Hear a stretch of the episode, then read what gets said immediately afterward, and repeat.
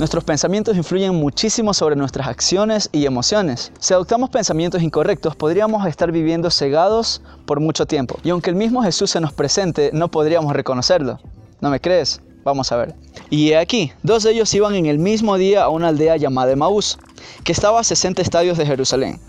Sucedió que mientras hablaban y discutían entre sí, Jesús mismo se acercó y caminaba con ellos, y les dijo, ¿qué pláticas son estas que tenéis entre vosotros mientras camináis? ¿Y por qué estáis tristes? ¿Sabes por qué estos hombres estaban tristes? Porque estaban creyendo una mentira. Ellos creían que Jesús estaba muerto. Estaban tan desanimados y llenos de duda que esto no les dejó recibir las palabras y el mensaje que Jesús les estaba dando. Es más, ni siquiera le habían reconocido. Probablemente has vivido situaciones difíciles en tu vida y el diablo va a hacer todo lo posible para hacer que tú creas en sus mentiras y alejarte del propósito que Dios tiene para con tu vida. ¿Cómo evitar que esto te suceda?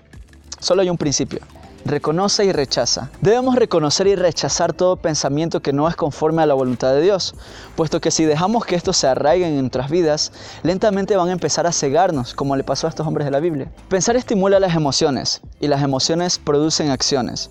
Así que procuremos pensar bien. Si crees que este contenido ha sido de bendición para tu vida y crees que puede ser de bendición para otras personas, compártelo en tus redes sociales.